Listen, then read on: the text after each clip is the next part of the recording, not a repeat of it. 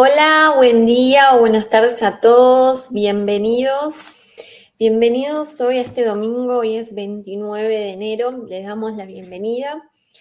Eh, y para este tiempo que es tiempo de adoración, les quería compartir algo que vengo aprendiendo y leyendo mm, durante este tiempo.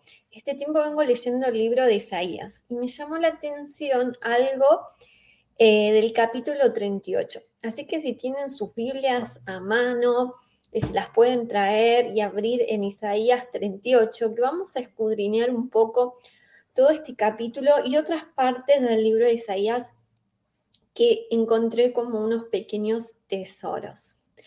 Lo que a mí me llamó la atención del capítulo 38, les voy a contar un poco, o hacer un resumen. Es la vida del rey de eh, Ezequías, se llama.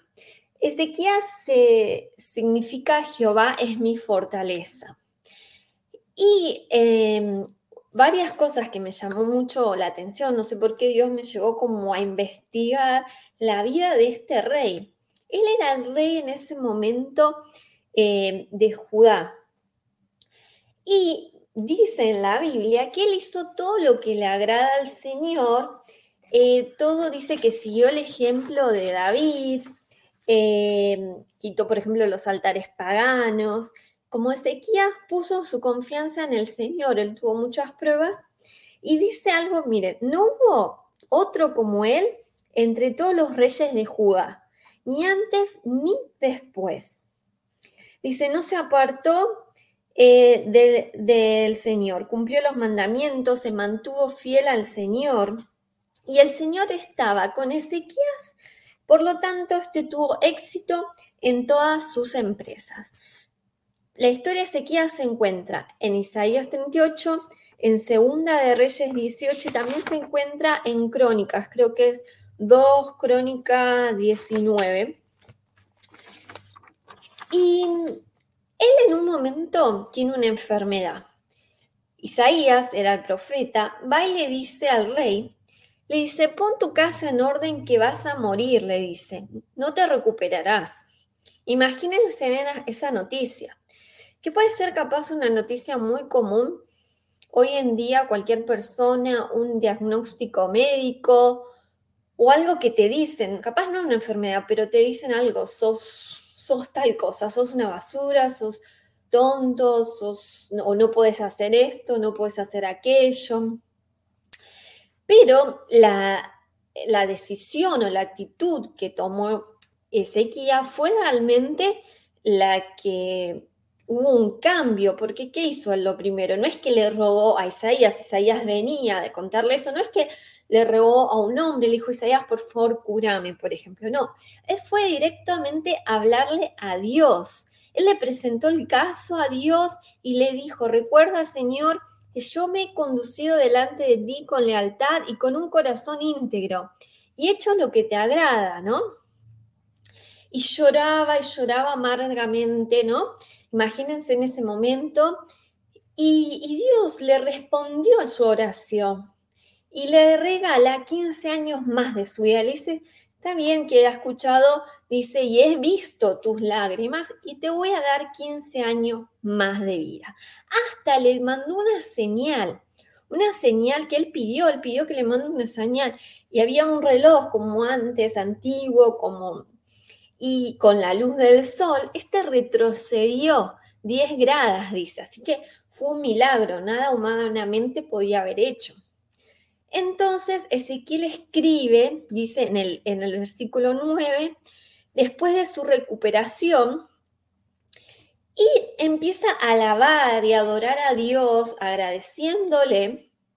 Y en el versículo 11 dice que fue el versículo que a mí me llamó la atención y es el título de, esta alabanza, ¿no? Ver a Dios en la tierra de los vivientes, porque él dice, ya no veré más al Señor en esta tierra de los vivientes. Él está diciendo, no veré más al Señor en esta tierra decía que si él se moría, él decía, yo decía, porque él estaba hablando, dice, yo decía, debo mi plenitud de vida pasar por las puertas del sepulcro y ser privado del resto de mis días. Yo decía, ya no veré más al Señor en esta tierra de los vivientes. O sea que él veía a Dios ahora, en su vida. Muchas veces nosotros pensamos que vamos a ver a Dios cuando nos morimos. Él estaba por morirse, podía haber dicho, ay, qué bueno, me voy a morir y voy a ver a Dios. No, al contrario. Él dice, ah, ya no podré ver a Dios, ¿no? Y eso es lo que me llamó la atención, porque nosotros podemos ver a Dios hoy, en vida, es lo que realmente tenemos que hacer, ver a Dios en vida, no esperar a la muerte. Y lo podemos ver en todo lo que nos rodea. Em, y, por ejemplo, en el Salmo 111.2 dice, la obra, las obras de Dios son tan grandes, dignas de estudiar toda una vida, un deleite sin fin. Las obras del Señor son grandes, quien las ama las estudias podemos ver a Dios en las escrituras, estudiándolo, como Él me llevó a escudriñar y a estudiar su palabra. Podemos verlo en la naturaleza, en las flores, en las plantas, en los animales, si nos detenemos y estamos atentos, ¿no? Porque la palabra mirar, observar, quiere decir estar atento, observar, contemplar con placer, ¿no? Podemos ver a Dios en todos lados y Él nos quiere hablar de esa forma. Em, y eso es una forma de adorar a Dios, ¿no? Buscarlo en todo momento, en las cosas que nos rodea, en su creación, en su palabra, estudiar, meditar, y de eso vamos a hablar. Y después, más adelante, encontré algo que dice que adorar a Dios es lo que le otorga sentido a la vida, porque en su escrito más adelante dice, en el 16 dice, Señor, por tales cosas viven los hombres, y también mi espíritu encuentra vida en ellas. Tú me devolviste la salud y me diste vida. Los que viven y solo los que viven son los que te alaban, como te alabo yo. Entonces él descubrió que en la vida lo que le da sentido es esto, alabar a Dios. Em, aunque después él tiene una debilidad, ¿no? No es perfecto, es un hombre. Podemos ver que habla la Biblia que no hubo un hombre antes o un rey como él, pero después vemos que cuando se recupera el orgullo, le gana a él, muestra todos sus tesoros al rey de Babilonia, eh, diciendo, mira todo lo que yo tengo, porque el rey de Babilonia se entera de este milagro, se entera lo del reloj, quiere saber qué pasó y fue a visitarlo. Y él en vez de decir que Dios fue el milagro, todo eso no, se, como se enorgullece a sí mismo. Y entonces estas cosas me llamaban la atención, porque también decía los que viven, ¿no? Nosotros le alabamos ya si nos sentimos como frustrados, insatisfechos, sin sentido en la vida. Y la respuesta está en adorar. Y hace muchos decimos siempre adorar, adorar, pero ¿qué es adorar? ¿Cómo podemos adorar a Dios, no? No es que tenemos que saltar o gritar, o si es tu forma, lo puedes hacer, cada uno tiene una forma diferente, hay que ir encontrándola, eh, puede ser cantando o no. Yo les quiero compartir una forma que encontré, que también en el libro de Isaías hay un versículo muy bueno que dice, en Isaías 26, 6, lo que nuestro corazón desea es pensar en ti. O sea, está conectado. Lo que nuestro corazón desea es pensar en ti. lo que quiere nuestro corazón es pensar en Dios, pero a veces hay algo que lo impide, ¿no? Puede ser el, pecado, el orgullo, Satanás lo puede impedir, pero lo que da sentido a la vida es alabar a Dios, lo que eh, eh, pone feliz a nuestro corazón es pensar en ti. Dice otra versión, el deseo de nuestro corazón es glorificar tu nombre. Tu nombre y tu memoria son el deseo de nuestras vidas. Y en Isaías 26, 3 dice, tú guardas en completa paz, seguro lo conocen, es uno de los versículos más lindos, aquel cuyo pensamiento en ti persevera. Ahí está la clave, es perseverar. Dice, porque en ti ha confiado. Otra versión dice, al de carácter firme. Em, y perseverar, ¿qué es? Es mantenerse constante, firme. De una, puede ser una manera de ser u obrar, ¿no? No ir cambiando. Em, eh, lleva un, hay que enfocarse mucho, este, hay que tener mucha voluntad para perseverar en, en pensar en cosas buenas, en pensar en Dios, en tener los pensamientos de Dios. ¿no? Y Jesús dijo en Mateo 24, 13, el que persevera hasta el fin será salvo. Hasta el fin tenemos perseverar nuestros pensamientos, nuestras actitudes que sean conforme a Dios, a como Él, él ¿no? Y mm, ahora les quiero compartir una forma práctica de adorar o alabar, porque a veces no sabemos, yo antes no sabía, todos hablando, ah, yo adoro, adoro, pero ¿cómo? ¿Cómo podemos ser? Si no sabes cantar, no sabes tocar un instrumento, no se te ocurre nada, bueno, te quiero compartir una forma práctica que te puede ayudar, que me está ayudando. Y es esta. Es que, voy a sacar esto, meditemos y pensemos, porque acá dice que el deseo de nuestro corazón es pensar en ti y que el deseo de nuestro corazón es glorificar tu nombre. Dios tiene muchos nombres. Y acá hay una lista que puedes ir anotando que te invito, ¿no? Que cada día pases un tiempo en la presencia de Dios pensando en este carácter, ¿no? Y las características. Por ejemplo, la santidad de Dios. Dios es puro. Entonces, un día lo que puedes hacer, buscar versículos de la Biblia que hablen de santidad, de que Dios es santo. Por ejemplo, te puedes bajar una aplicación de la Biblia y poner en el buscador santo. Y te va a dar una lista o en Google versículos de santidad. Puedes ir leyendo, podés buscar en un diccionario en internet qué significa es santo. Eh, por ejemplo, a ver si acá encuentro y te voy compartiendo mientras que anotas la lista. Por ejemplo, santo en hebreo es Kadash, significa sagrado, limpio, dedicado, consagrado, separado eh, perfecta pureza, libre de pecado, ¿no? Em, eh, por ejemplo, un versículo que encontré es Éxodo 15, que dice, ¿quién es como tú glorioso en santidad, imponente en esplendor, autor de grandes maravillas? Después estuve meditando que lo contrario de santidad es la impureza. Después Dios nos manda a ser santos, porque en Levítico 19.2 dice, sean santos porque yo el Señor su Dios soy santo. Y la naturaleza, los motivos, las palabras, la naturaleza hablo de la creación, ¿no? Las palabras de Dios, los pensamientos y las obras de Dios son santas. Entonces ese día, por ejemplo, yo estuve meditando todo lo que es santidad.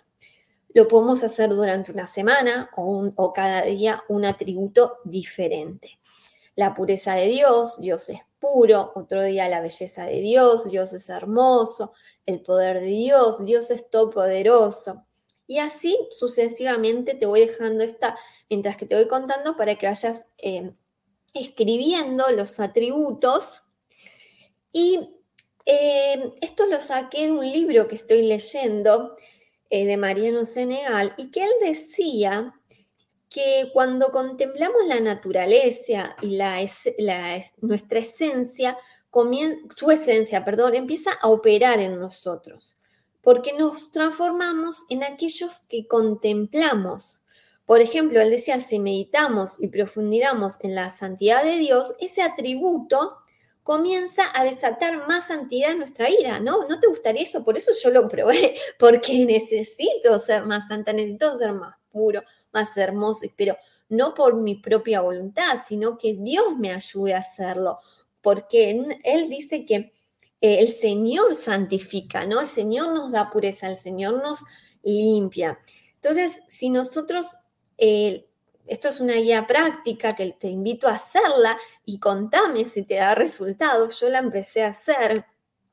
Porque dice, cuando miramos a Dios y contemplamos su naturaleza, las consecuencias son una vida llena de fe, llena de seguridad, llena de ánimo y fortaleza. ¿No te gustaría tener una vida llena de fe, llena de seguridad, llena de ánimo? Lo que nos falta hoy en día es ánimo y buen ánimo, ¿no?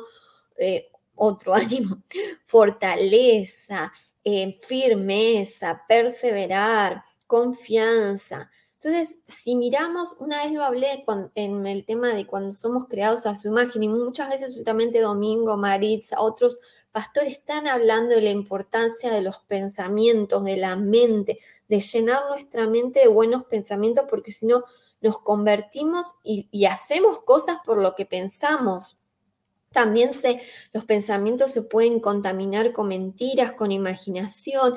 Entonces eso genera en el corazón odio, rencor, eh, tristeza, pensamientos de muerte y no de vida. Entonces tenemos que cambiar nuestros pensamientos y una manera práctica es eh, mirar a Dios, mirar al espejo correcto. Entonces si miramos a Dios, miramos sus atributos, podemos transformarnos a su imagen con su ayuda. Por ejemplo, la pasión de Dios, ¿no? Dios es esposo, necesitamos más pasión. La paz de Dios, no necesitamos la paz, buscar versículos de paz que nos inunde de paz, esa paz que supera todo entendimiento por más que pasemos tribulaciones y problemas. La creatividad de Dios, Dios es creador y nosotros también podemos crear, podemos alabando, creando cosas con nuestras manos. Necesitamos en nuestra vida ser más justos, la justicia de Dios, la sabiduría. Así que te invito a escribir todos estos atributos, animate, aunque sea uno por semana. Si no te animas uno por día, hazlo uno por semana para que de a poquito podamos ver su imagen en nosotros, que las otras personas puedan ver algo distinto porque empiezan a ver algo diferente, ¿no? Y mm, el, autor también dice que obviamente hay muchos más atributos. Yo le agregué la creatividad de Dios, Dios es creador. Hay muchos más, vos le podés ir agregando eh, otros atributos. Entonces elegís uno, medita, busca pasajes bíblicos sobre esa cualidad, adoralo por quien es, ¿no? Adorando porque eh, decirle Dios sos perfecto, sos hermoso, adoralo por ese atributo porque lo tenés que ver hoy en la tierra de los vivientes, como decía rey Ezequías. Velo, velo con esos atributos. Puedes escribir, puedes cantar, puedes hacer silencio nada más. Apaga toda tu voz, cancela todas las opciones, porque vivimos en un mundo con muchas opciones. Así que necesitamos cancelar un poco opciones para estar más tiempo con él, ¿no? Y en ese momento también tener un cuaderno para ir escribiendo lo que Dios te va eh, diciendo. Y quiero finalizar esta oración con esta oración de Segunda Tesalónicas que dice que el Señor nos lleve a amar como Dios ama, ¿no? Qué necesario, ¿no? Y que nos lleve a perseverar como Cristo perseveró. Que Él nos lleve a perseverar en nuestros pensamientos, en nuestra conducta, en nuestro devocional diario, que podamos perseverar. Entonces yo me puse a hacer esto, dije, lo voy a hacer cada, cada tanto y quiero perseverar, pero necesito la ayuda de Dios. Así que te invito a hacerlo para que tu vida y le pido a Dios que nos, que nos dé la fortaleza y la perseverancia para hacerlo, para que llene nuestras vidas de de fe, de seguridad, de ánimo y fortaleza. Así que ahora vamos a continuar con el mensaje. Espero que estos tips te hayan ayudado. Es una forma de adorar y alabar y ver a Dios cada día en, en cada atributo, en la naturaleza, en las personas que nos rodean, en un libro, puede ser en una película, en un documental, Dios nos habla y quiere llamar la atención de diferentes formas. Solo tenemos que estar atentos, despiertos y tener sabiduría y discernimiento para saber qué es lo que viene de Él y qué no. Así que que Dios los bendiga, continuamos y nos vemos al final en la oración. Chao, chao.